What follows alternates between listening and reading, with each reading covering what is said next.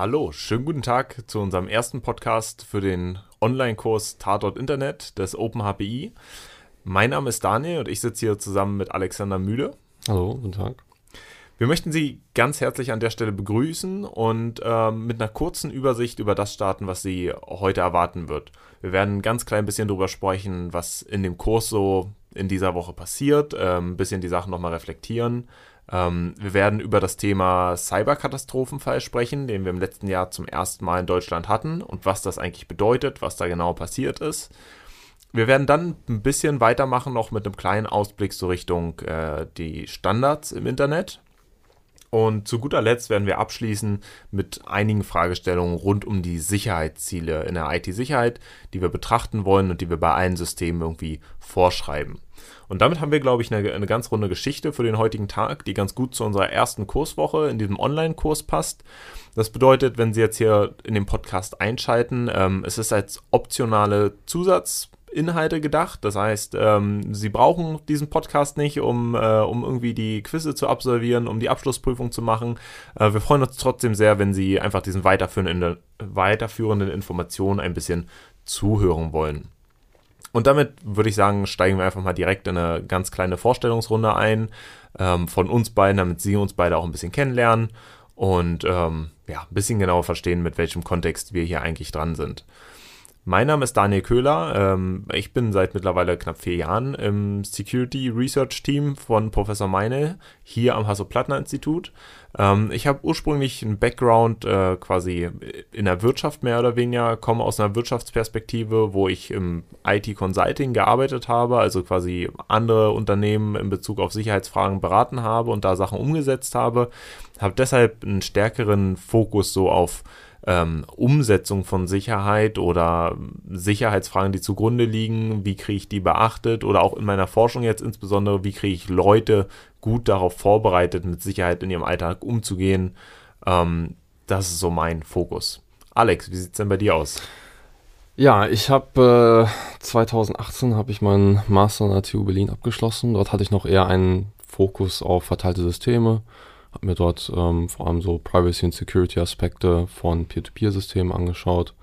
Ähm, seitdem ich am HPI bin, hat sich mein Forschungsthema so ein bisschen geschiftet Richtung ähm, tatsächlich der Anwendung solcher Systeme. Und ähm, mittlerweile ist mein Hauptfokus, ähm, oder auch in, die Projekte, in denen ich arbeite, befassen sich mit ähm, der Digitalisierung zum Beispiel von Hochschulzeugnissen oder ähnlichen Systemen. Sehr schön. Dabei sind ja Sicherheitsthema auch immer oder Sicherheitsfragen auch immer ein ganz großes Thema, nicht wahr? Definitiv. Genau, ähm, wo wir jetzt damit durch sind, lass uns mal ein bisschen einsteigen in, in, und ein bisschen nochmal die Kurswoche Revue passieren lassen. Es ist ja die erste Woche gewesen. Ähm, wir haben den Kurs insgesamt eröffnet und das heißt, da ist natürlich an, an vielen Stellen allgemeine Informationen, die gebracht werden und zum Beispiel diese Grundlage zum Internet als verteiltes Netzwerk, als inhomogenes Netzwerk, ähm, ohne großartige Sicherheitsmerkmale, was einfach Angriffe begünstigt. Das heißt, wir haben ja gesehen in der Ent Entwicklung des Internets über die letzten 50 Jahre mittlerweile, ähm, dass es zu Beginn einfach keine Sicherheitsmerkmale gab und wir werden darauf später noch ein bisschen im Detail äh, zu sprechen kommen. Und ganz viele von diesen Problemen, in Anführungsstrichen, die wir uns damals geschaffen haben, weil wir einfach nicht davon ausgegangen sind oder weil die Forscher damals nicht davon ausgegangen sind, dass das Internet ähm, ein so großes Medium werden wird, ganz viele von diesen äh, Problemen, weil man Sicherheit halt zum Anfang nicht mitgedacht hat, baden wir noch heute aus. Ähm, das also als Grundlage von der Fragestellung, weshalb brauchen wir überhaupt IT-Sicherheit, weil es halt viele Cyberkriminelle da draußen gibt ähm, und diese halt viele Probleme begünstigen, die irgendwie die Technologie einfach offenbart. Mhm. Und so ein bisschen werden wir im ganzen Kurs über die Probleme sprechen, die die Technologie eigentlich mit sich bringt. Ähm, und so ein bisschen haben wir auch dann angefangen, in der aktuellen Woche schon mal zu beleuchten, wer sind eigentlich so die Akteure in dem ganzen Umfeld. Also wir haben ganz konkret über unterschiedliche Angreifertypen oder allgemein unterschiedliche Hackertypen, ähm, wobei das Wort Hacker als solches ähm, ja weder positiv noch ähm, negativ die Leute hervorstellt eigentlich. Äh, wenn man sich das Ganze historisch anguckt, und dazu gab es ja auch einen kleinen Ausflug in den Videos, ähm, dann ist der Hacker ja eigentlich die Person, die einfach sich besonders gut mit irgendeiner Technik auskennt, die vielleicht besonders ähm, gute Wege findet, irgendein Problem zu lösen. Ob das nun ein gutartiges Problem ist oder ein bösartiges Problem schafft, äh, sei an der Stelle mal dahingestellt ist vielleicht auch die Frage, wie es in den äh, Populärmedien dargestellt wird. Also jedenfalls bei mir, äh, vor allem wenn man aufgewachsen ist, ähm, war dieses Bild eines Hackers ja nicht unbedingt ein Sicherheitsforscher, der ähm, als Whitehead ähm, agiert und Sicherheitslücken responsible ähm, an Unternehmen weitergibt, sondern vielmehr der coole ähm, äh, Cyber-Angreifer, der ähm, in James Bond-Filmen oder ähnlichen äh, aufgetreten ist. Ja, auf jeden Fall. Du hast da sehr schön schon angesprochen, gerade das, ähm, das Bild des Whiteheads. Ähm, wir haben ja unterschieden, genau, klassischerweise heutzutage gibt es halt die, diese Unterscheidung in die ethischen Hacker und ähm, eher die bösartigen Hacker, ähm, ursprünglich noch unterschieden im, im Bezug auf Whitehead und Blackhead Hacker. Dann gibt es noch eine Hackergruppe, die irgendwo, oder die Leute, die irgendwo dazwischen sitzen, die sich so nicht so richtig entscheiden. Mal sind sie eher Whitehead, mal, wenn es die Option äh, erlaubt, dann vielleicht eher Blackhead, ähm, die man halt so als Greyheads tituliert, wobei ähm, da der Übergang wirklich flüssig ist und eher man schnell als von einem Greyhead zu einem Blackhead wird, wenn man halt dann wirklich, ähm, ja, aus Motiven von eigenem finanziellen Interesse oder aber Schaden an andere arbeitet. Und dann, ja. Wo, wobei es dort natürlich auch sehr auf die Perspektive immer drauf ankommt. Also vor allem, wenn man jetzt im, im Kontext von Ethical Hacking ähm, schaut, gibt es natürlich unterschiedliche, auch zum Teil moralische Vorstellungen, die dann ähm, vermeintliche Black Hats wieder zu aus Perspektive anderer zu Whiteheads äh, macht. Ja, das, das, ist ein sehr gutes Thema, die, die Perspektive insgesamt immer.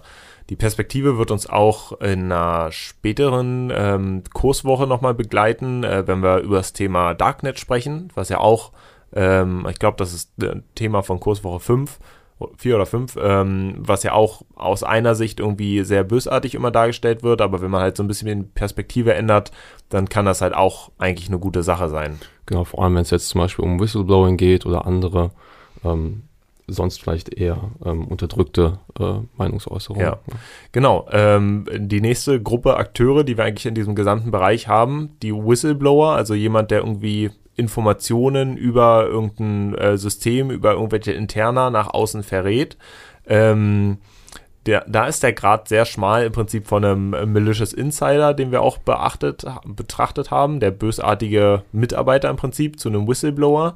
Ähm, die Unterscheidung ist eher, dass der, der bösartige Mitarbeitende halt seine Rechte im Unternehmen nutzen würde, im Unternehmen irgendwie Schaden anzurichten, ähm, aus meiner Sicht. Und der Whistleblower halt eher so dieses, und beim bösartigen Insider ähm, dieses Schaden anrichten wieder mit einem eigenen Interesse unter eigenen finanziellen Motiven steht. Ja. Und bei dem Whistleblower steht dann eher so dieses gesellschaftliche Motiv von wegen, ich muss diese Informationen irgendwie rausgeben im Vordergrund. Ich würde definitiv dort den, den Hauptfokus eben auf den ähm, Eigennutzen äh, legen. Ja.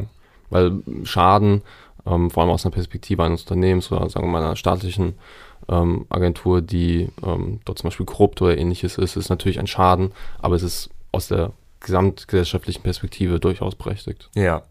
Und dann ähm, haben wir noch diese große Gruppe der im Prinzip einerseits äh, professionellen organisierten Hacker, äh, die sich dann de facto ja einfach aus äh, Black Hat Hackern zusammensetzen und andererseits aber auch noch die große Gruppe, was ich immer noch spannend finde, ähm, von so Sicherheitsdiensten, ähm, im Prinzip Geheimdiensten, die halt auch im Prinzip, wenn wir Angriffe betrachten werden dann später, immer die Gruppen sind, die äh, unbegrenzte Ressourcen eigentlich zur Verfügung haben, weil sie halt irgendwie von irgendeinem Land, von irgendeiner Nation, von irgendeiner ja, großen, quasi mächtigen Einheit äh, gesteuert und finanziert werden.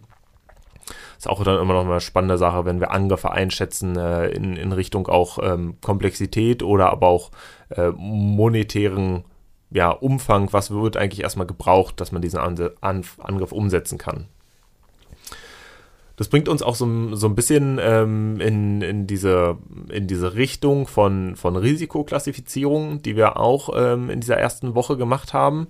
ähm, wo es ja im Prinzip ein bisschen darum geht, okay, wonach kann ich jetzt eigentlich so ein, so ein Risiko im IT-Sicherheitsbereich einschätzen? Ich kann halt irgendwie einschätzen, ähm, wie häufig es wahrscheinlich auftritt. Ich kann einschätzen, welches Problem es bringt, wenn es auftritt.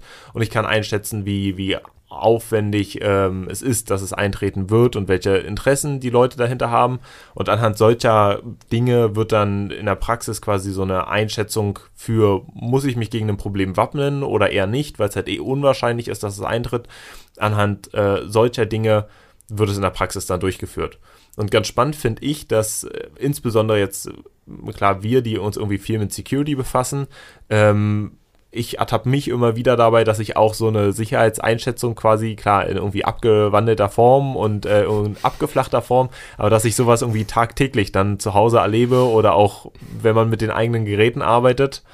Wie sicher wählst du jetzt wirklich das Passwort zum Computer-Login? Genau, na, natürlich immer absolut sicher. Perfekt. Ähm, äh, aber auch so Fragestellungen ähm, wie, okay, muss ich dieses System jetzt irgendwie, das finde ich, da geht man ja ganz schnell hin, so als ITler, dass man alles selbst bauen möchte, ähm, aber muss ich selbst bauen oder äh, kaufe ich es nicht einfach ein und damit geht vielleicht einher, dass irgendwer anders da auf Sicherheitslücken aufpassen muss aber mit dem Selbstbau kommen halt auch oft Sicherheitslücken. Es macht auch einfach mehr Spaß.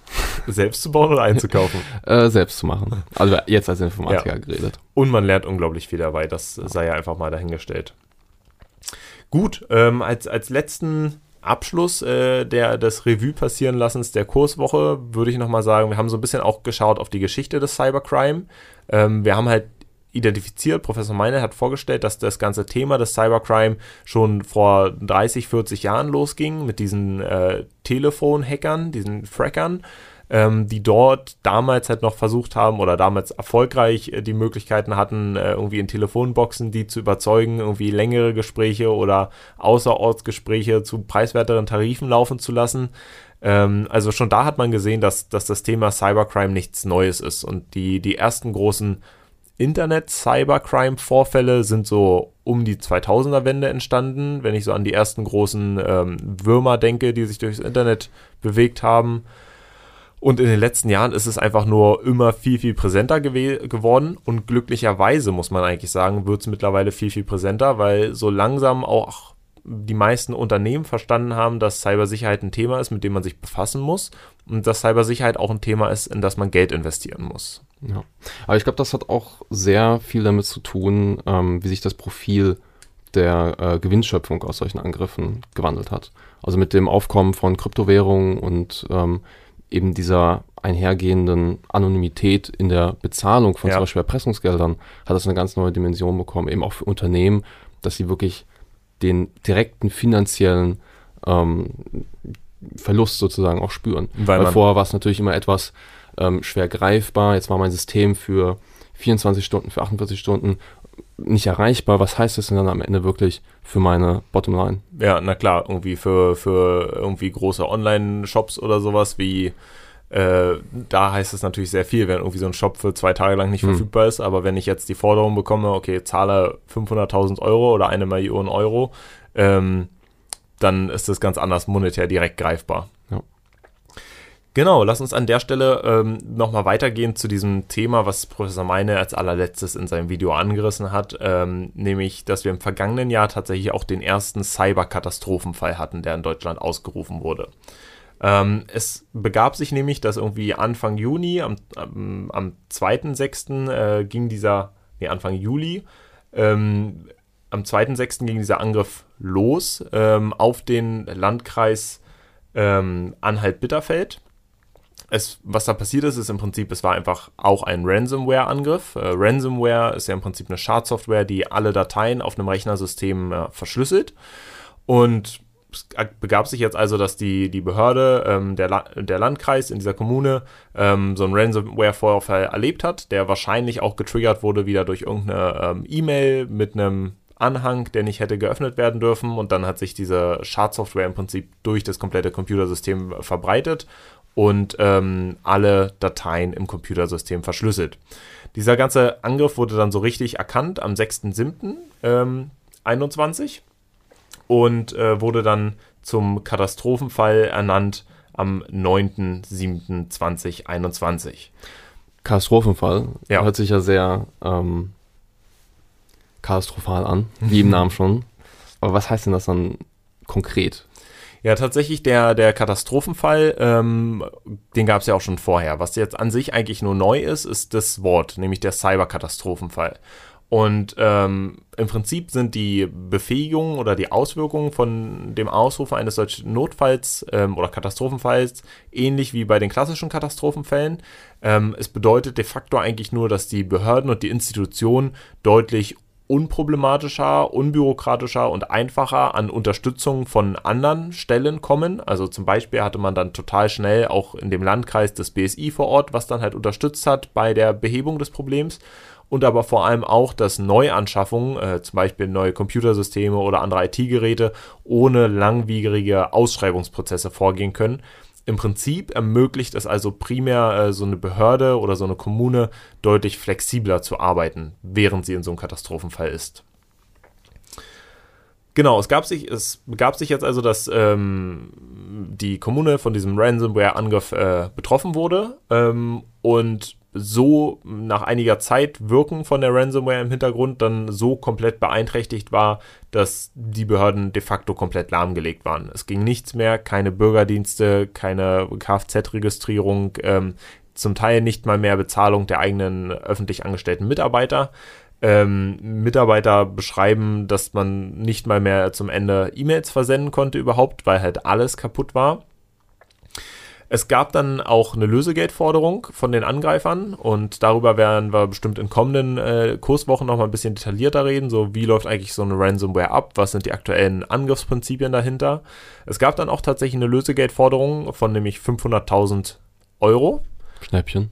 Ist jetzt äh, in den Umkreisen, in denen man sich da bewegt, tatsächlich nicht besonders teuer, ähm, aber ist auch nicht preiswert und vor allem bleibt es immer einmal? Das genau. ist die Frage. Das ist immer das Risiko, wenn man äh, nach dem Motto, wenn ich dieses Fass bei der Erpressung aufmache, dass ich einmal ähm, zahle, zeigt das A den Angreifern, dass die Masche funktioniert und B es bleibt nach wie vor die Frage, genau, ist es denn nur einmal, helfen sie mir danach wirklich mein System wiederherzustellen, wie sie es ja immer versprechen. Ähm, deshalb hat die, der Landkreis sich dann entschieden, nicht zu bezahlen, ähm, sondern es wurde halt erstmal abgewartet im Prinzip. Es wurde versucht, mit der Behebung zu beginnen. Um dann den, äh, den Druck zu verstärken, äh, haben die Angreifer dann noch 200 Megabyte an Daten, also 200 Megabyte an reinen Daten ist schon gar nicht so wenig, im Darknet veröffentlicht.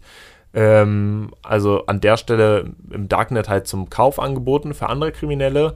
Dabei waren halt irgendwie so von knapp 100 Personen Informationen wie die Anschrift, äh, Bankinformationen, Namen, also einfach personenbezogene Informationen von irgendwie Bürgern und Mitarbeitern aus der Kommune.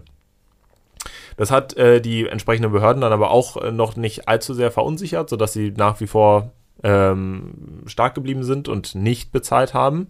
Ähm, stattdessen waren dann zum Teil äh, das, das LKA, das BSI, Landesbehörden und auch Hochschulen äh, umliegende dort zusammen am Arbeiten, um möglichst schnell die Infrastruktur wieder zum Laufen zu bekommen. Tatsächlich äh, ging es dann danach, dass man sich gefragt hat, okay, welche Dienste sind am wichtigsten und welche Dienste müssen zuerst wieder laufen und hat dann so eine Prioritätenliste entwickelt und entsprechend derer die Systeme wieder zum Laufen gebracht. Ähm, man war auch tatsächlich imstande, aus Datenbackups ähm, 80 bis 90 Prozent der Daten wiederherzustellen, äh, sodass also gar nicht so viel kaputt gegangen ist und verloren gegangen ist. Die große Mammutaufgabe war dann halt der Wiederaufbau der kompletten IT, die einmal komplett beeinflusst ist. Was man, für einen Zeitrahmen würdest du sagen, dauert sowas? Ja, die, die, die schwierige Einschätzung ist hier äh, prinzipiell wie komplex das Ganze für den öffentlichen Bereich ist. Wir, wir wissen ja, dass, oder man weiß ja, dass es im, für die öffentlichen Verwaltungen gibt so ein Landesverwaltungsnetz, wo die angeschlossen sind. Es kommt dann aber auch darauf an, wie viele ähm, äh, lokale Behörden denn in so einer Kommune existieren, wie viele da vernetzt werden müssen, wie viele Mitarbeitende. Man schätzte damals, die Experten hofften, äh, dass man knapp ein Jahr braucht, um das ganze System wieder aufzustellen. Und das ganze, der ganze Wiederaufbau wird dann knapp zwei Millionen Euro kosten. Ähm, sie haben dieses Ziel leider nicht ganz halten können, nach einem Jahr wieder aufgebaut zu sein, was im Prinzip zurückzuführen ist auf die ganzen Probleme, die wir alle im IT-Bereich äh, beobachten. Also klar, Fachkräftemangel, jetzt zuletzt kommt auch noch äh, schwere Verfügbarkeit der Hardware im letzten Jahr dazu, Chipkrise, ähm, das alles wirkt damit rein, dass der Wiederaufbau nicht so einwandfrei geklappt hat, wie man es ursprünglich hoffte. Was ich aber spannend finde, sind die Lehren, die die mitgenommen haben.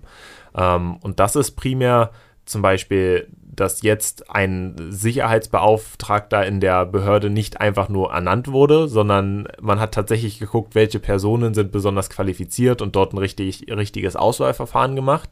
Man hat dann ferner auch gesagt, okay, diese zentralen kritischen Personen müssen wir nochmal besonders schulen. Man hat äh, stärkere Schulungen für alle Mitarbeitenden selbst mitgenommen, so in die Richtung Passwortsicherheit. Ähm, man hat sich stärkere Gedanken gemacht, wie man überhaupt so sein IT-Netzwerk segmentiert hat, damit sich eine Ransomware in einem Zukunftsfall nicht durch die gesamte Ver Verwaltung fressen kann, sondern halt irgendwie vielleicht segmentiert an einem Netzwerk bleibt. Also man hat halt sehr, sehr wichtige Lernpunkte mitgenommen. Ähm, ich behaupte, die Lernpunkte hätte man auch vorher schon kennen können, weil es zumeist etablierte Standards sind, die in der Wirtschaft auch alle schon so angewendet werden. Ähm, aber da zeigt sich dann mal wieder, dass so ein, so ein Wachrüttler dann oftmals doch hilft. Also, es ist wie mit Kindern, die auf die Herdplatte fassen. Also man muss natürlich jetzt auch hoffen, dass es nicht nur ähm, eine Lehre für den einen Landkreis war, sondern eben auch ähm, bundesweit ähm, sich das dann diese Lehren äh, fortsetzen. Ja. Schauen wir mal. Ich glaube, das wird dann die Zukunft zeigen. Lass uns weitergehen äh, ein bisschen zu dem nächsten Thema. Internetstandards. Wir, wir haben ja darüber geredet ähm, und auch einleitend zu dem Podcast ähm, gehighlightet, dass im Prinzip sich ja schon gezeigt hat in der Vergangenheit, dass ein ganz Großteil der Angriffe dadurch entstanden ist, dass man Sicherheit nicht von Anfang an mitgedacht hat. Man hat dann irgendwann gemerkt, man hat wie so ein Wasserschlauch, der überall ganz viele Löcher hat und da klebt man jetzt nach und nach Pflaster drauf. Ähm, aber wenn immer ich ein Loch zumache, dann geht halt das nächste auf und äh, da sind wir gerade drin. Ähm, was ich aber spannend finde, so, so von außen, ist diesen Wandel zu beobachten, dass ganz viel Entwicklung mittlerweile mehr und mehr dazu geht, dass man sich für zentrale Komponenten technischer Natur oder zentrale Protokolle ähm, oder Systeme Gedanken macht, dass so eine Vielzahl von Akteuren die zusammen entwickelt. Ich würde sogar auch sagen, ähm, also du sagst ja, dass am Anfang oder allgemein das Internet erstmal ohne diese starken äh, Sicherheitskonzepte erstellt wurden. Das ist Fluch und Segen irgendwie in einem. Also zum einen natürlich Fluch, äh, weil dort einfach die Sicherheitslücken vorhanden sind. Ähm, auf der anderen Seite hat diese Modularität und Erweiterbarkeit eben auch zur Folge gehabt, dass man mit neuen Technologien in der neuen Zeit immer neue Sicherheitsmechanismen ähm, aufbauen konnte auf die bestehenden ähm, Systeme. Ja. Absolut. Ähm, es, ich glaube, es hat auch ganz viel dazu beigetragen. Ich meine, wir sehen heutzutage alle, dass Security in der technischen Umsetzung ähm, in Systemen nicht unbedingt einfach ist. Ähm, und deshalb glaube ich auch, hat das Fehlen von äh, Sicherheitsmaßnahmen äh, in dieser Entwicklungsgeschichte dazu beigetragen, dass das Internet so rapide wachsen konnte hm. und ähm, so schnell irgendwie so gigantische kritische Massen überschreiten konnte, dass wir heutzutage eigentlich in einer Zeit leben, in der eigentlich nichts ohne das Internet läuft. Hm. Aber es gibt ja glück glücklicherweise auch mittlerweile ähm, mehr und mehr Gremien, äh, zum Beispiel das W3C, zum Beispiel IEEE, ähm, die Internet Engineering Task Force, richtig? Ja. Ähm, IETF. Genau, IETF. Ähm, es gibt immer mehr Gremien, die sich auch damit befassen, quasi Konsortien zu bilden oder Austauschplattformen zu bilden für Leute aus allen unterschiedlichen Fachrichtungen, die dort zusammenkommen, um die neuen Technologien zu entwickeln. Und was ich auch sehr schön finde, ähm, ist, dass dort Sicherheitsforscher oftmals in diesen Entwicklungsprozess bereits mit eingebunden werden. Und es ist eben auch ein, ein offener Kommunikationsweg. Also in den meisten dieser Gremien gibt es eben auch diesen Prozess, ähm, nachdem ein Expertenteam zum Beispiel einen Vorschlag erarbeitet hat, dass es dann zu einem ähm, zu einer Phase kommt, die dann Request for Comment genannt wird, also eine Anfrage zu Kommentierung, ähm, wo an die komplette Öffentlichkeit, ob das nun ähm, aus der Wirtschaft ähm, wirklich praktizierende Leute sind, ob das Sicherheitsforscher sind, ähm, dort sozusagen nochmal zusammengekommen wird und aus allen Perspektiven die Sache betrachtet wird und dann eben auch iterativ daran weitergearbeitet werden kann. Ja. Ähm, das ganze Thema, so, so Forschung und Erarbeitung von neuen Technologien, fällt ja oftmals auch zumindest zusammen mit oder unter diesen Schirmbegriff Open Source. Ähm, bei Open Source ist ja einer der zentralen Gedanken dahinter, wir haben irgendwie Code, wir haben Software, wir haben vielleicht auch Protokolle, die man Open Source bezeichnet, ähm, die einfach der Welt öffentlich sind, was zum einen bedeutet, ähm, dass jeder Angreifer natürlich potenziell in diesen Code Einsicht nehmen kann, was aber auch bedeutet, dass jeder Sicherheitsforscher in den Code Einsicht nehmen kann und dass dort durch dieses, äh, durch die Schwarmintelligenz, sage ich jetzt mal, von den ganzen Sicherheitsforschern, von den unterschiedlichen Entwicklern, die zu einem Großteil ja irgendwie Gutes wollen für die Welt, ähm, dort dann man quasi Software baut, die einfach sicher ist. Ja, ich, ich kann mich jetzt nicht mehr erinnern, genau in welcher, ähm, ähm, in, in, welchem Video oder welcher Kurswoche es besprochen wird, aber auch dieses Prinzip von äh, Sicherheit über ähm, Obscurity, also über Intransparenz, ähm, ist ja eigentlich etwas, was wir als Sicherheitsforscher nicht machen wollen. Also die, man kann nie davon ausgehen, dass auch wenn der Code jetzt eben nicht Open Source ist, sondern ganz geheim bei mir im Bunker, im Tresor gelagert wird, dass diese Lücke nicht trotzdem entdeckt wird. Und dann hat man eben einen ganz anderen Mindset auch ähm, an diesen Code als Entwickler ranzugehen. Ja, das ähm, haben wir ja tatsächlich primär in der Entwicklung der Kryptographie, glaube ich, äh, vor den in den ersten Phasen der Entwicklung der Kryptographie gemerkt. Ganz am Anfang war es halt, dass irgendwer vorgeschlagen hat, hier habe ich ein tolles Kryptosystem gebaut ähm, und dann konnten die Leute das glauben oder nicht glauben und solange man das Kryptosystem halt geheim gehalten hat, äh, war es geheim. Ähm, und dann kam dieser Shift ähm, mit dem Kerkhoffschen Prinzip auch, dass man gesagt hat, und das wird uns, glaube ich, in der Kurswoche 5 dann begleiten, ähm, dass man gesagt hat, lasst uns nicht das Verfahren sicher halten, sondern nur die Parameter, mit denen wir das Ver Verfahren steuern, also nur unseren tatsächlichen Schlüssel, ähm, weil dann können wir das Verfahren offenlegen. Alle Leute können gemeinsam drauf schauen, dass nicht irgendwo ein Denkfehler drin ist, dass nicht irgendwo Schwachstellen drin sind. Und wir haben nur unseren äh, Parameter, der das Verfahren steuert, der irgendwie dann geheim ist. Ähm, das heißt, die Gedanken hinter das Open Source sind halt schon so, ich habe diese allgemeine Wissensinfrastruktur im Prinzip mehr oder weniger. Ich habe da, es gibt dann unterschiedlichste ähm, Toolsets, mit denen dort zum Beispiel Quellcode für Systeme geteilt werden kann. Es gibt die unterschiedlichen Konsortien und Gremien, in denen die, Geschichte, die Sachen erarbeitet werden. Ähm, das Problem ist ja dann, wie immer, irgendwer muss das Ganze bezahlen. Und äh, die Fragestellung ist da halt immer, wer möchte etwas bezahlen, was irgendwie für die Allgemeinheit ist. Und vor allem, es, ist, ähm, es gibt einen schönen Begriff, the Tragedy of Commons. Also im Grunde die, die Problematik, wenn etwas bereits verfügbar ist, umsonst ist, wie es ja bei Open Source oftmals der Fall ist. Also Open Source heißt auch nicht per se, dass ähm, zum Beispiel die Lizenz, die auf dieser Software ist, ähm, zur freien Nutzung zur Verfügung ja. ist, aber es geht oft miteinander einher. Und dann ist noch viel mehr die Frage, wenn ich jetzt zum Beispiel ein IBM bin, ein Google, ein, ein Amazon und ich mir ein schönes Datenbanksystem ähm, einfach verwenden kann, frei verfügbar, ähm, ist es in meinem Interesse, vor allem eben aus, dem, aus der, aus der Profitperspektive, dass ich nun wirklich Ressourcen dort reinstecke? Oder warte ich lieber, bis nicht vielleicht doch Microsoft dort nochmal etwas weiterentwickelt? Ja. Ähm, ich finde da tatsächlich ganz schön zu beobachten. Im, im letzten halben, dreiviertel Jahr gab es da auch einen größeren Shift, dass zum einen äh, Firefox, die von Anfang an auch viel Open Source mitgebaut haben, ähm, aber auch Google jetzt äh, große Geldsummen in die Hand genommen hat, um so eine ähm, Open Source Foundation im Prinzip zu gründen, wo irgendwie mehrere große Unternehmen drin sind und wo man wirklich sagt, okay, man schmeißt hier Geld in einen Topf und aus diesem Topf bezahlen wir dann die Entwickler und die freiständigen, äh, selbstständigen irgendwie Sicherheitsforscher, die irgendwie Probleme in Open Source Code entdecken, weil was ja, ich glaube, das ist eben auch wieder Lehren aus der Vergangenheit. Ja. Ne? Also es wurde auch wieder, ähm, es gibt ähm, interessante Beispiele, wie zum Beispiel ähm, sogenannter Heartbleed-Attack, äh, der ähm, auf einer Open-Source-Software ähm, basiert war, also die, die Schwachstelle war in einer Open-Source-Software, ähm, auf die praktisch jede, jede Internet-Webseite gebaut hat und es wurde einfach verwendet und es wurde blind vertraut, dass dort, weil es ja so blieb und verbreitet war, ähm, die ähm, Maintenance, also die Weiterentwicklung, Pflege der Software schon gemacht wird. Als diese Lücke dann entdeckt wurde und man sich nochmal gefragt hat, wer äh, unterstützt das eigentlich, ähm, hat sich herausgestellt, dass es im Grunde eine einzelne Person war, die das seit 15 Jahren ver äh, verwaltet hat. Ja. Ja, das ist, glaube ich, das, das ganz große Problem an diesem Gedanken, die Schwarmintelligenz wird das re regeln.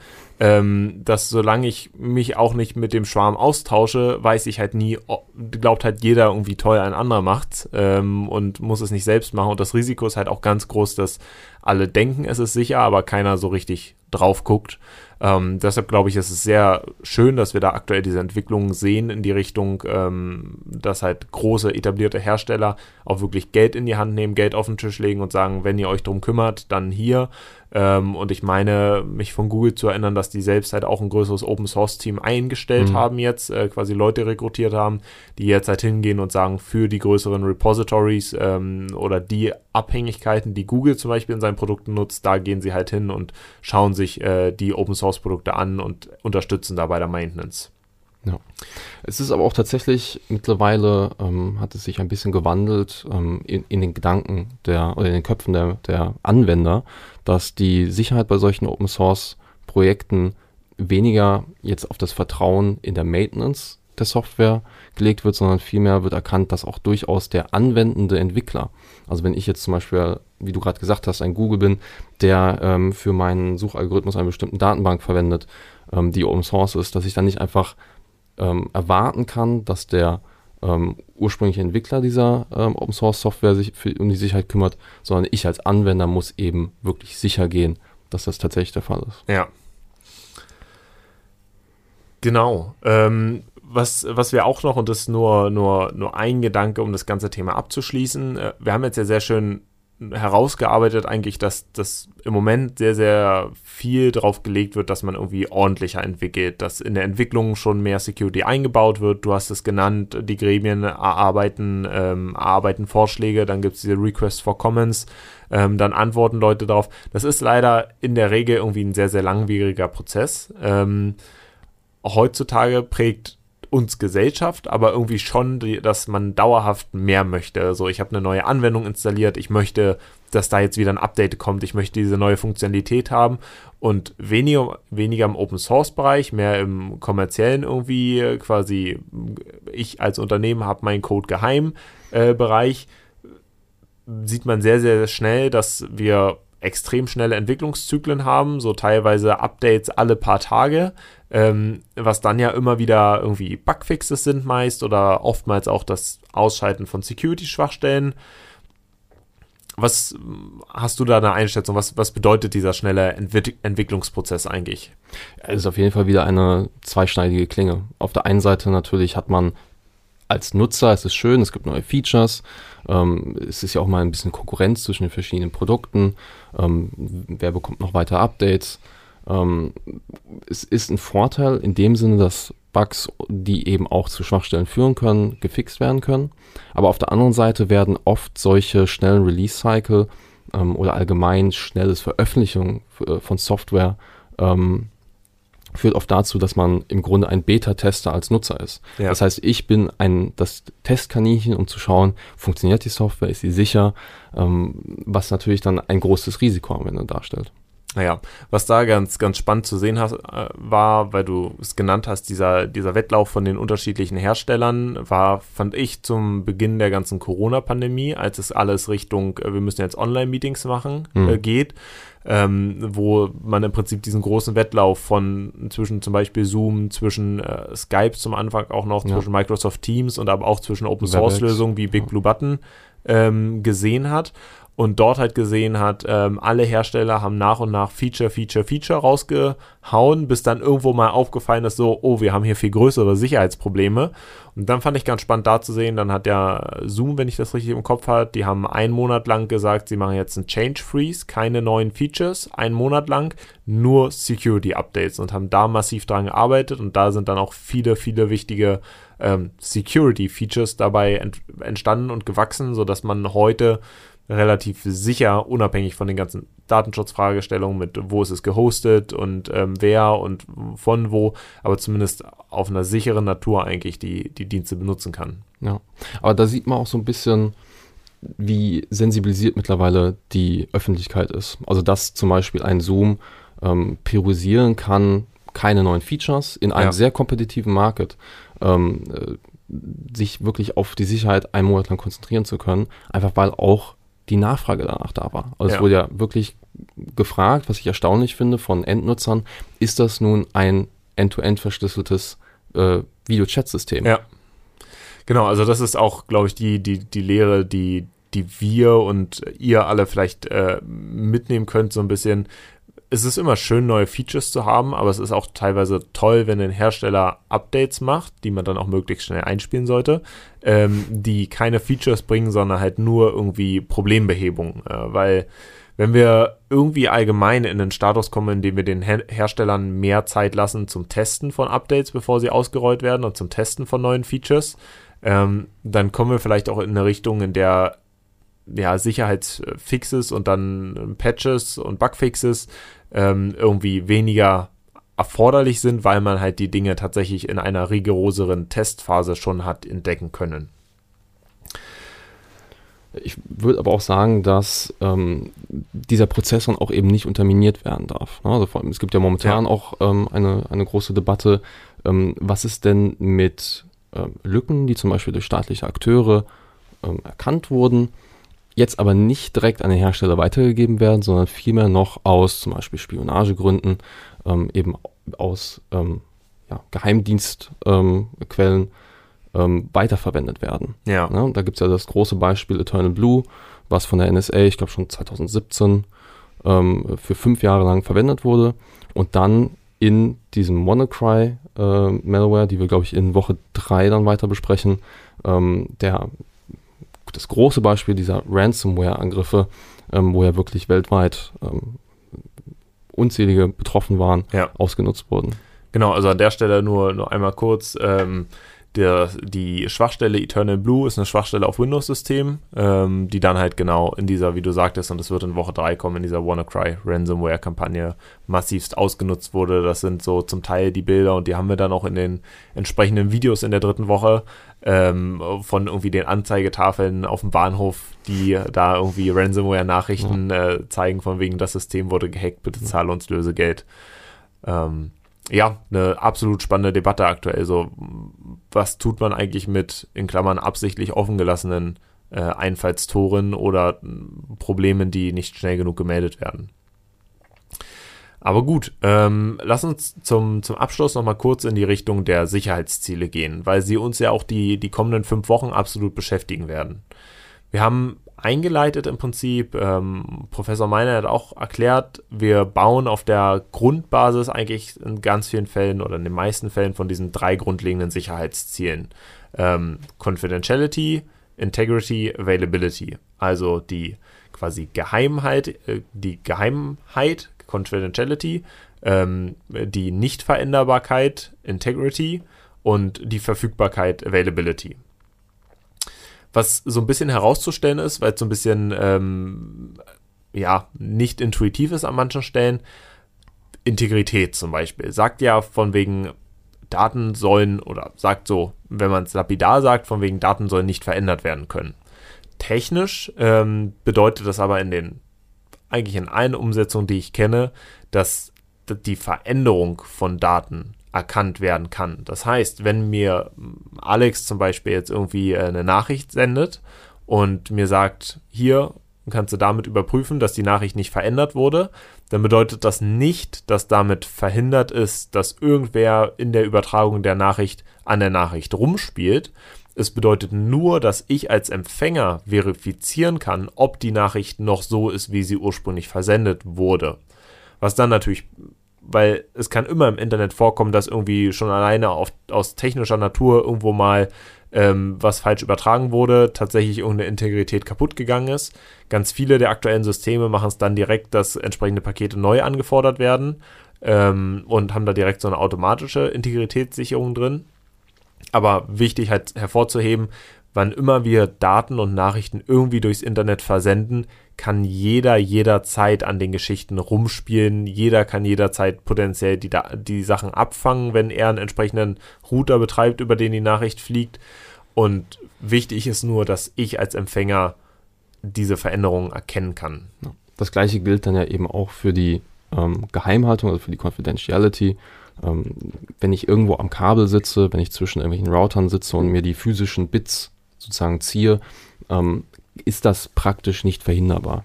Aber was ähm, das Sicherheitsziel tatsächlich ausdrückt, ist, dass äh, die Daten nicht verstanden werden können. Es gibt ja immer einen Unterschied ja. zwischen zum Beispiel einer verschlüsselten Nachricht und was tatsächlich der Inhalt dieser Nachricht dann ist. Ja, ähm, das ist genauso und das gilt jetzt ja nicht nur für fürs Internet, wo man irgendwie sagt, ähm, da muss ich tatsächlich zwischen der Verbindung irgendwie hängen, ähm, auch wenn das Internet prinzipiell offen ist und jeder die Möglichkeit hat, da irgendwo Knotenpunkte ins Netz zu stellen und dann zu hoffen, die Sachen mitzuschneiden, die da halt vorbeigeflogen kommen. Aber das gilt ja auch für Übertragungswege wie, wie Funk oder wie einen WLAN, was ja jeder von uns wahrscheinlich zu Hause nutzt. So, ich hänge mein Handy ins WLAN und das Gerät schreit irgendwie seine Nachricht erstmal in die Leere einfach herein, äh, quasi ins Funknetzwerk des WLANs hinein. Und die Idee ist aber halt, dass diese Nachricht einfach zwar von allen anderen Geräten empfangen werden kann, prinzipiell, aber die anderen Geräte nicht den Inhalt der Nachricht verstehen können. Also daher kommt dieses ganze Thema Verschlüsselung, ähm, was wir dann auch in der fünften Woche im Detail besprechen werden wo es darum geht halt, wie verpacke ich Nachrichten so, dass sie wirklich nie, sicher nicht von allen anderen ähm, gehört werden, mitgelesen werden können. Zumindest der Inhalt nicht verstanden werden kann, weil, wie du sagtest, die rohen Bytes kann man immer mitlesen. Genau, und dann kommen wir zu, zu diesem dritten großen Sicherheitsziel der Verfügbarkeit. Verfügbarkeit besagt ja erstmal jetzt, dass ein System genau dann auf genau die Art und Weise verfügbar sein soll, wie ich es halt mal intendiert habe. Also bei seiner klassischen Internetseite soll eigentlich dauerhaft von jedem zugreifbar sein. So, das wäre so, so ein klassisches Sicherheitsziel. Wenn ich jetzt mir eine Webpage aufsetzen würde, dann würde ich prinzipiell wollen, dass jeder da dauerhaft ran kann, weil die Webpage irgendwie nur montags äh, von 8 bis 10 offen zu haben, macht halt irgendwie nicht so viel Sinn. Ja. Ähm, Andererseits, wenn, wenn die Webpage jetzt eine Zoom-Session ist, in der ich mit den Studierenden sitzen möchte, dass man Rückfragen stellen kann, dann soll diese Zoom-Session sehr wohl nur montags zwischen 8 und 10 verfügbar sein, äh, weil man da dann vielleicht eine Sprechstunde haben kann. Was interessant ist an dem Ziel, ist, ähm, dass es, glaube ich, sehr auf den Kontext drauf ankommt, ähm, wie hoch priorisiert sie wird. Ja. Also wenn wir ähm, von kritischen Systemen ausgehen, es gibt vor allem ähm, im Kontext der verteilten Systeme ähm, gibt es ein ähnliches ähm, Theorem, ähnlich wie jetzt hier das CIA mit den Sicherheitszielen, gibt es ähm, das CAP-Theorem, also dass ähm, man dort auch zwischen, in, in einem verteilten System, vor allem bei Datenbanken, eben Konsistenz zwischen den einzelnen Knoten haben möchte. Also zum Beispiel eine Datenbank, die auf fünf Knoten verteilt ist, sollte bei allen fünf Knoten die gleiche Antwort auf die gleiche ähm, Anfrage geben. Ähm, dann ist aber die Frage, wie kann man denn in diesem Kontext überhaupt sicher Verfügbarkeit ähm, garantieren, wenn es dazu kommen kann, dass dieses Netzwerk sich auch zum Beispiel in zwei trennen kann. Also wenn jemand ein Kabel durchschneidet, zum Beispiel bei einem Bankautomaten, wenn ich einen einzelnen Bankautomaten vom Netz trenne, kann es ja schlecht sein, dass der weiter funktioniert. Ja. Das heißt, dort priorisiere ich dann die Konsistenz meiner Daten, also dass mein Bankkonto wirklich die, äh, die Geldmenge hat, die ich abheben möchte, ja. gegen die Verfügbarkeit in diesem Moment. Ja, auf jeden Fall. Ähm, spannender Input mit den, äh, mit den Bankautomaten, weil man die, glaube ich, gar nicht so schnell so auf dem Schirm hat. Aber klar, natürlich, die müssen irgendwie erst überprüfen, dass auf dem Konto genug Geld ist, bevor das auch ausgezahlt werden kann. Oder idealerweise überprüfen sie es vorher, sagen wir es mal so. Ich gehe stark davon aus, ja. ähm, weiterhin aber auch, auch im Internet ist es, glaube ich, eines der Ziele, die irgendwie mit am schwierigsten umzusetzen ist, weil ähm, Verfügbarkeit sagt ja jetzt prinzipiell aus, es soll von jedem zugreifbar sein. Und jetzt äh, Angriffe auf die Verfügbarkeit ähm, passieren zu ganz großen Teilen und da dann auch in Woche 5, äh, Woche 4 viel, viel mehr dazu, durch sogenannte Denial of Service Angriffe, wo man also einfach ein System bombardiert mit irgendwie Ressourcen oder mit Anfragen, sodass das System nicht mehr antworten kann. Ähm, jetzt habe ich so, jetzt habe ich meine Webpage aufgesetzt und ein Angreifer bombardiert diese mit Anfragen und ich habe halt irgendwie bei meinem Hosting-Provider, also zum Beispiel bei Hetzner, habe ich halt nur die 5-Euro-Variante pro Monat genommen, die halt nicht ganz so viel Power hat. Ähm, und jetzt geht meine Webpage kaputt. Das heißt, äh, potenzielle andere Interessenten kommen nicht an die Webpage ran. ähm, weil sie gerade überlastet ist durch diese vielen Anfragen vom Angreifer. Jetzt ist die Frage, was kann ich dagegen tun? Es gibt technische Möglichkeiten, mit denen könnte ich jetzt einfach sagen, okay, diese Quell-IP, also die Internetadresse, von der diese ganzen Anfragen gerade kommen, die blockiere ich und die lasse ich nicht zu meiner Website hin. Jetzt ist es aber auch oftmals so, dass, und wir haben ja darüber gesprochen, IPv4-Adressen ähm, sind irgendwie relativ begrenzt. Wir haben nicht mehr so wirklich genug IPv4-Adressen für alle Leute. Das heißt, zum Beispiel, wenn ich alleine über mein Heimnetzwerk nachdenke, die 10, 15 Geräte, die da Internet verbunden sind, die sprechen mit dem Internet alle über meinen Router und haben die Adresse, die mein Router hat, weil der Router dann die IP-Adresse umschreibt und mit dem Internet halt so spricht, als ob er alle diese Anfragen losschicken würde. Das bedeutet, wenn wir den Fall jetzt weiterspielen, dass irgendwie mein Handy, weil es ähm, vielleicht irgendeinen Fehler hat, ganz viele Anfragen an meinen Server sendet ähm, und der Server in die Knie geht und der Server jetzt sagen würde, von wegen, okay, ich blockiere Anfragen von dieser IP-Adresse, dann würde das auch gleichzeitig bedeuten, dass ich von meinem Computer, der im gleichen Netzwerk steht, nicht mehr an den Server drankomme, um überhaupt zu schauen, äh, was ist da, wie kann ich den Fehler vielleicht beheben. Was jetzt natürlich ein sehr konstruiertes Szenario ist, aber ähm, in, in größeren Unternehmen ist es gar nicht so unwahrscheinlich, dass viele Mitarbeitenden von gleichen IPs kommunizieren. Und wenn ich jetzt einfach so eine IP wegblocke, ähm, kommen auch andere Leute, die die gleiche Adresse nutzen, halt nicht unbedingt mehr ran. Ja, und ich glaube, man unterschätzt auch so ein bisschen das Größenmaß, wie viele internetfähige Geräte mittlerweile so im Netz ja. hängen. Und das, was du gerade beschrieben hast, dass es so eine geteilte IP-Adresse bei dir im, äh, in der Wohnung gibt, wird mittlerweile eben auch auf immer höheren Ebenen angewendet. Also es gibt auch schon Internet-Service-Provider, also zum Beispiel dein, ähm, dein Anbieter, bei dem du deinen ähm, also im Prinzip WLAN Telekom, gekauft hast. Vodafone, genau. Pure, wie sie ähm, auch alle heißen. Genau, sie machen das immer auf weiter höheren Ebenen. Das heißt, es gibt zum Beispiel eine geteilte IP zwischen Wohnblöcken, ja. zwischen äh, ganzen Gebieten, ähm, wo dann intern nochmal die Internetadressen ja. ähm, privat gemanagt werden und nach außen ähm, dann eben als eine tatsächliche externe ja. IP-Adresse angezeigt werden. Und vielleicht um das mal ein bisschen, vielleicht habt ihr schon mal erlebt, wenn ihr ähm, bei Google eine Suchanfrage gemacht habt, wurdet ihr gefragt, seid ihr denn ein Roboter? Ja. Das kann zum Beispiel dadurch kommen, dass ähm, unglaublich viele Google-Anfragen gleichzeitig ähm, aus einem bestimmten Netz kommen, was auch einfach durch normale Nutzung bei solchen geteilten IP-Adressen passieren kann. Hm, spannend.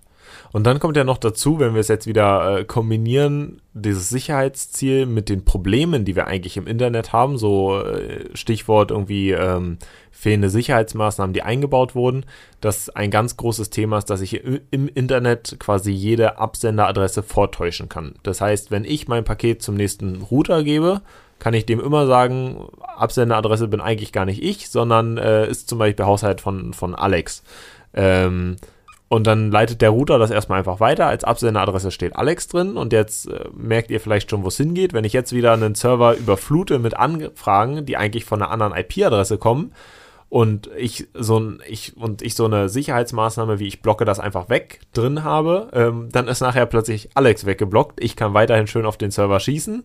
Ähm, oder ich kann auch meine IP einfach wechseln und dann wieder den Server angreifen und dann werden die nächsten Themenbereiche geblockt. Mhm. Also es ist mit so einem Blocking-Mechanismus, äh, mit so einer klassischen Firewall nicht ganz so einfach, äh, dieses Problem der Angriffe zu lösen.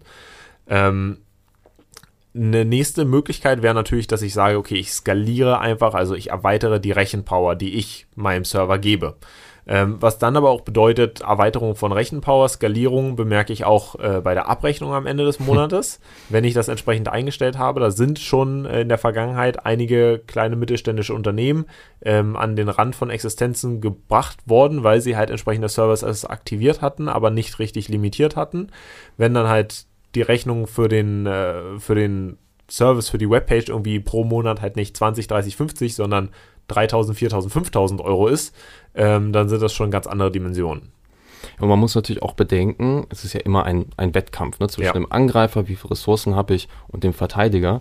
Und ein essentieller Unterschied zwischen legal agierenden und illegal agierenden Angreifern ist natürlich, dass die Ressourcen oftmals eben nicht selbst aufgebaut sind, indem sie Hardware gekauft haben, Rechenpower einkaufen, sondern es sind ja eben genau solche Maschinen, die vorher infiziert wurden mit Schadsoftware, ja. die dann für die eigenen Zwecke missbraucht werden. Genau, als, als solches habe ich auch ein Beispiel mitgebracht ähm, aus, dem, aus dem dritten Quartal diesen Jahres ähm, von Cloudflare. Cloudflare, einer der größten irgendwie Anbieter, die genau solche Denial of Service Protection anbieten. Ähm, und sie haben in ihrem letzten Quartalsreport berichtet, dass sie erfolgreich einen Angriff haben abwehren können, bei dem 2,5 Terabit pro Sekunde Last aufgebracht wurden. Also 2500 Gigabyte pro Sekunde. Ähm, ich habe eine 50 Megabyte pro Sekunde Leitung. Das heißt, das ist halt irgendwie das 50.000-fache davon, ähm, was einfach schiere Volumen sind und äh, Mengen sind. Und dieser Angriff, ähm, dieses Volumen wurde auch genau äh, generiert durch quasi so ein, so ein Botnet, also so ein Rechnernetzwerk von gekaperten Computern, worüber wir auch in Woche 4 dann äh, nochmal genauer sprechen. Sie merken, es zieht sich irgendwie durch, äh, die, die Ausblicke nach vorne, wes weshalb der Kurs irgendwie auch in den kommenden Wochen noch interessant werden es wird. Es lohnt sich dran zu bleiben. Genau, es lohnt sich dran zu bleiben. Aber genau, auch so ein äh, ge gekapertes Botnet, das Mirai-Botnet hier, es ist, ähm, ich will irgendwie immer so sagen, es ist ein Botnet, aber ja, es ist ein Botnet, was irgendwie ganz viel in der Vergangenheit benutzt wird, was aus gekaperten IoT-Geräten ähm, besteht. Es hört sich aber auch einfach witzig an, wenn man sagt, dein Kühlschrank greift dich an. Ja, auf jeden Fall. Oder in dem Fall haben die Kühlschränke äh, so einen Minecraft-Webserver äh, angegriffen, also ein Online-Spiel, was da das Ziel des Angriffes war, was an der Stelle finde ich auch wieder spannend und faszinierend ist, dass man so viele Ressourcen auf als Angriffsziel ein Online-Spiel auf einen Server dafür ähm, wirft und dort diese Ressourcen aufwendet. Und äh, von dem, wie, wie Cloudflare es beschreibt, hat aber deren Service wohl gut funktioniert. Ähm, in diesen drei Minuten, die der Angriff lief, haben die Spieler des Spieles davon nichts gemerkt, äh, konnten weiterhin den Service einwandfrei nutzen. Und ähm, ja, Cloudflare hat auch nicht so skalieren müssen, dass die Betreiber jetzt irgendwie in den Ruin gehen, weil das ist schon eine äh, unglaubliche Last, die man da generiert und ähm, gegen den Server wirft. Aber genau, ohne da jetzt allzu sehr in, ins Detail einzutauchen, in den nächsten Wochen werden wir auch viele von den Sicherheitszielen kombinieren oder immer wieder aufreißen quasi oder anreißen, welche Sicherheitsziele jetzt bei welchem Angriff eigentlich beeinträchtigt wird. Das ist das viel Spannendere daran, wenn wir halt drüber sprechen, okay, dieser Angriff, äh, diese Art Angriff beeinträchtigt jetzt irgendwie die Verfügbarkeit oder die Integrität, ähm, dann, dann wissen Sie jetzt vielleicht so ein bisschen besser, was damit gemeint ist. An der Stelle, glaube ich, haben wir auch unseren Inhalt für diese Woche jetzt soweit ja, um, umrissen. Äh, die, die Woche ist eröffnend gewesen für den Kurs. Ähm, Inhalt relativ vielzählig. Ähm, wir freuen uns, dass Sie bis zum Ende dabei geblieben sind und äh, wünschen an der Stelle, glaube ich, ganz viel Spaß ähm, in den kommenden Kurswochen. Äh, falls Sie noch Inhalte aus der aktuellen Woche durchzuarbeiten haben, dann natürlich auch viel Spaß dabei, viel Erfolg bei der Abschluss der Hausaufgabe. Ähm, Genau, und ich danke dir, Alex, fürs Dabeisein. Ja, und ich hoffe, bis zum nächsten Podcast dann. Auf jeden Fall. Bis dann.